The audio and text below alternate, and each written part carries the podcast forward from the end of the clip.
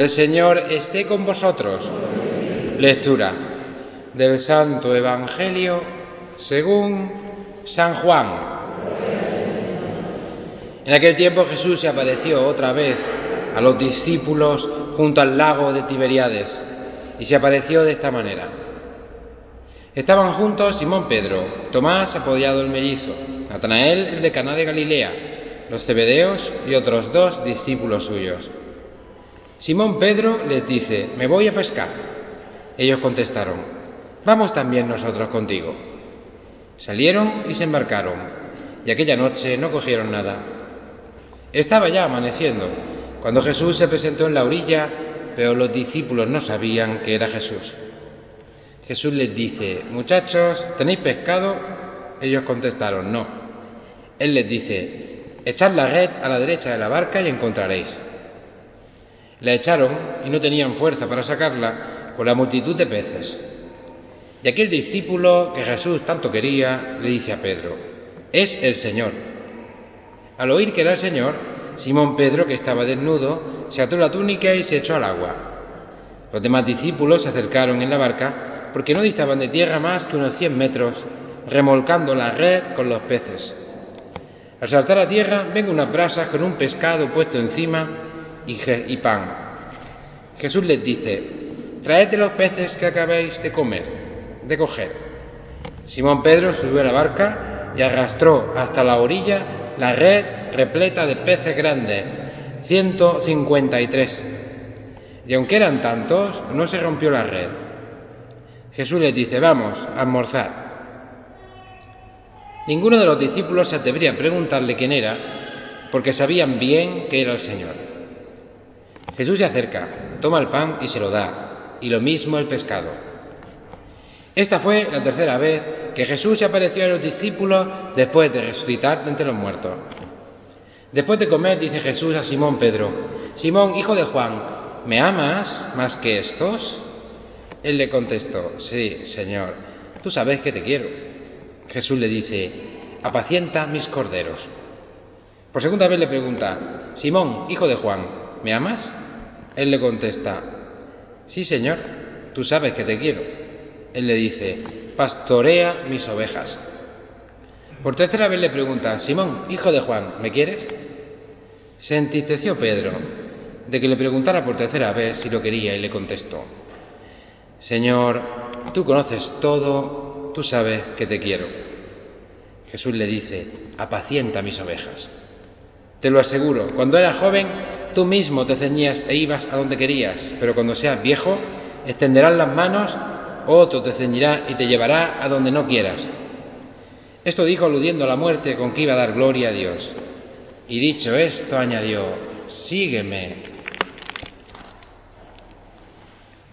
Palabra del Señor.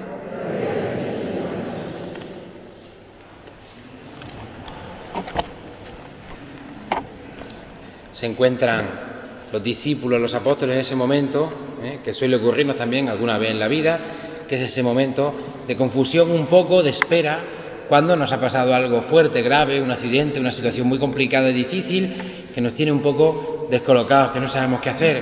¿eh? Los discípulos han seguido a Jesús de Jerusalén, que ha sido asesinado violentamente, ha muerto en la cruz, se han encontrado con él resucitado, pero están aún en ese momento, en ese estado de duda de cómo deben continuar, cómo debe seguir esto. Cómo afrontar ahora la realidad, esta realidad ¿eh? que nos ha golpeado tan fuertemente y que nos ha hecho tanto daño, porque ha demostrado lo débiles que éramos, ha demostrado que esa comunidad ideal de Jesús, que le ha seguido en grandes milagros y en grandes predicaciones, en realidad no era nada, se esfumó enseguida, desapareció. Y por eso en ese espacio de tiempo Lucas eh, lo señala como el espacio que hay entre resurrección y la ascensión. Aquí Juan es un tiempo indefinido, un tiempo eh, de espera y de recuperación.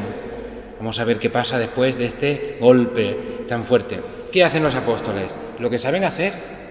Van a Galilea, vuelven a de donde ellos proceden, Tened en cuenta que Jesús muere en Jerusalén, en la capital, Jesús está enseñando, pero ellos no vivían allí. Vuelven de nuevo a Galilea, a su lugar de procedencia. Allí van a arreglar las cosas, por así decirlo. Van a tener ya que tomar la decisión definitiva. ¿Nos quedamos aquí o nos vamos, o hacemos la misión. Es el momento pues de arreglar.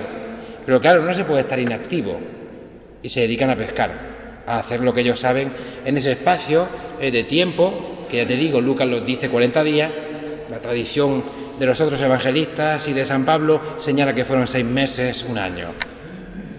Ese tiempo de espera y de necesaria confirmación de que lo que se había empezado hace tres años debe continuarse. Y por eso ocurre lo mismo que cuando comenzó su vocación. ¡Qué maravilla! Jesús aparece en el lago, mientras ellos están pescando. Pero este aquí una gran diferencia. Pues aquí es Pedro quien toma la iniciativa y quien dice, vamos a pescar, y son los demás discípulos quienes le siguen. Es Pedro quien dirige, quien conduce al grupo de los discípulos a realizar el trabajo que saben hacer. No es hasta que la palabra de Jesús les dice cómo debe hacerse la pesca, cuando, no, cuando consiguen por fin esa pesca eh, abundante. Igual que al principio, cuando se hace caso a lo que dice Jesús, cuando se siguen sus instrucciones, entonces en nuestra vida hay fruto, un fruto muy abundante, un fruto que se gana con esfuerzo, porque se han pasado toda la noche bregando y la mañana. Un fruto que no es fácil de conseguir, pero que es fruto precisamente de la confianza en la palabra de Cristo. Y una vez que han obtenido esta gran pesca, es Pedro de nuevo el primero que al saber que es el Señor y que se lo ha dicho el corazón de la iglesia, que es Juan, que son los contemplativos, que es el discípulo querido de Jesús, porque es verdad que Jesús tenía unos discípulos más queridos que otros, no lo dudéis ni un momento, como de entre los que estamos aquí, Jesús tiene unos discípulos más queridos que otros, son aquellos que recuestan su pecho junto a Él en la oración, aquellos que hacen palpitar su corazón contra el suyo, aquellos que hacen el esfuerzo de situarse más cerca de Él en la cena, claro que sí. Y por eso aquellos como Juan están más cerca del corazón de Cristo, lo reconocen antes que incluso los que tienen el liderazgo en la iglesia y el pastoreo oficial como es San Pedro. Aún así es Pedro el que va primero, el que se tira al agua y el que llega primero a la orilla, y los demás discípulos arrastran la barca y la red a la orilla. Y fijaos, es también el mismo Pedro el que saca la red. Todo este gran protagonismo que tiene Pedro, porque él va a ser el guía, el líder de la iglesia. Él va a ser el primero entre los iguales, primus inter pares en latín y español papa. Él va a ser el primero que lleva la iniciativa de dirigir la pesca a Jesús. Sacan la red y en esa red nos dice Juan el Evangelista que hay 153 peces. Esto no es un detalle sin importancia, es un detalle esencial, un detalle científico de la época. Pues para los conocimientos naturales de la época, para la historia natural de Plinio el Viejo, el número, nosotros sabemos que no es así, pero para ellos el número de especies de peces que había en el agua, en el mar, eran 153. Y al haber sacado 153 peces, los discípulos entendieron que no hay ni un solo hombre, o sea, de pescadores de hombres, le había dicho al principio, no hay ningún ser humano, ninguna cultura, ninguna raza, ninguna lengua que quede excluida de la pesca, que quede excluida del trabajo de los discípulos y que por lo tanto están llamados de, de entre todos los pueblos, de entre todas las religiones, etnias, etcétera, entren a formar parte de la red de la iglesia de la barca de Pedro.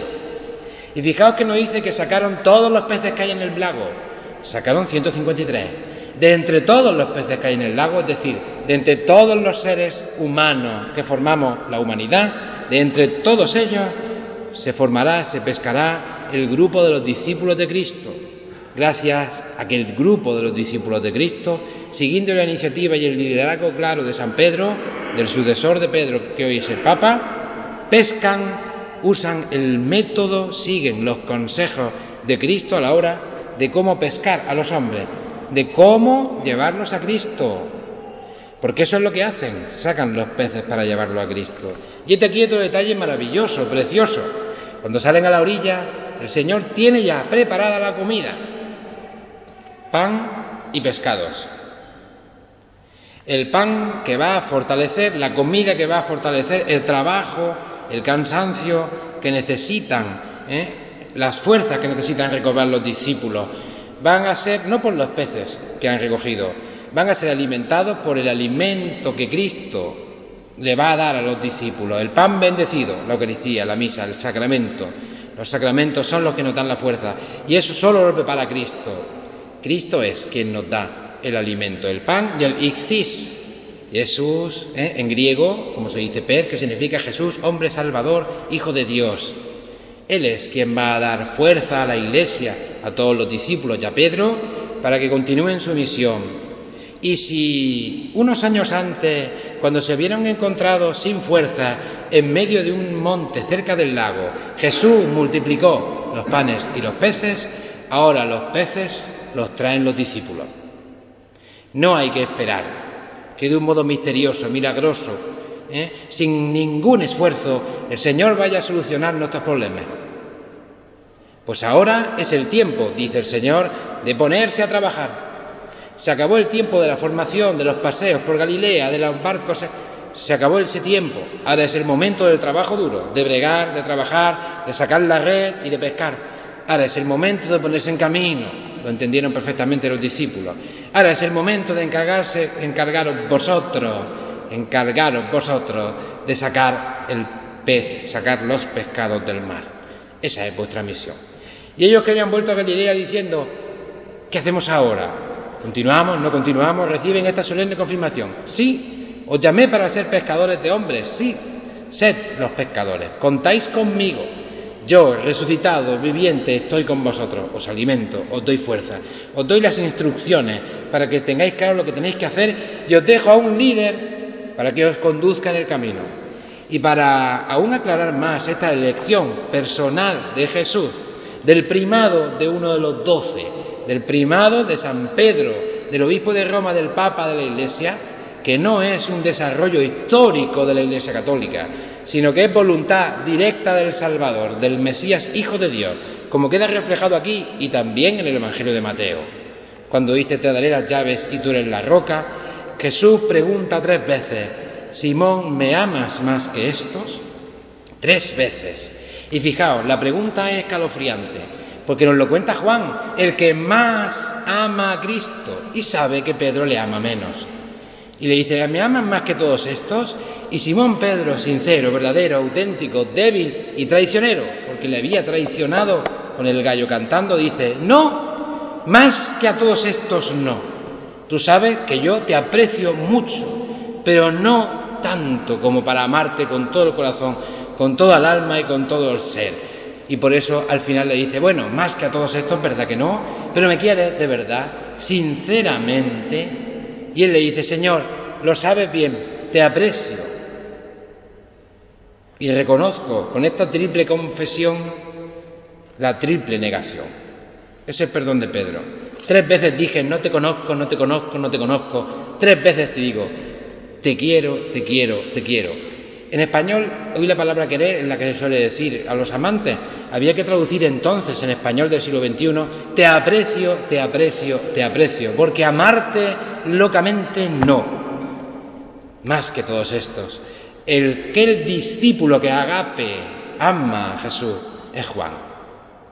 Es el que lo reconoce estando en la barca. Es el que reposa sus pechos junto a Jesús pero el discípulo que es seleccionado y elegido por Cristo para ser el pastor es Pedro. Él es el que es encargado solemnemente por Jesús delante de los discípulos después de la comida, misa, última cena, celebración del domingo, apacienta a mis ovejas, apacienta a mis ovejas, apacienta a mis ovejas. Yo te lo digo, esta es tu misión. Juan reconoce que en la iglesia la misión de preeminencia la tiene Pedro, la tiene el sucesor de Pedro, que es el Papa, y la tiene el ministerio apostólico. Eso no lo duda Juan. Pero Juan nos comunica también una verdad, y es que el que más cerca está de Cristo es el que ama, es el amor, el que más corre, el que primero lo reconoce, el primero que lo ve y el que más cerca está de Él es el que le ama con todo el corazón, con toda el alma, con todo el ser. Ese es el que más cerca está de Cristo. Y por eso nuestros pastores, los que ejercen el ministerio encargado solemnemente por Jesús, pues serán mejores o peores. Y podremos encontrar entre los católicos y entre los discípulos santos mucho más grandes, profundos y cercanos a Cristo que los pastores oficiales de la Iglesia, sí. Los encontraremos en todas las épocas de la historia.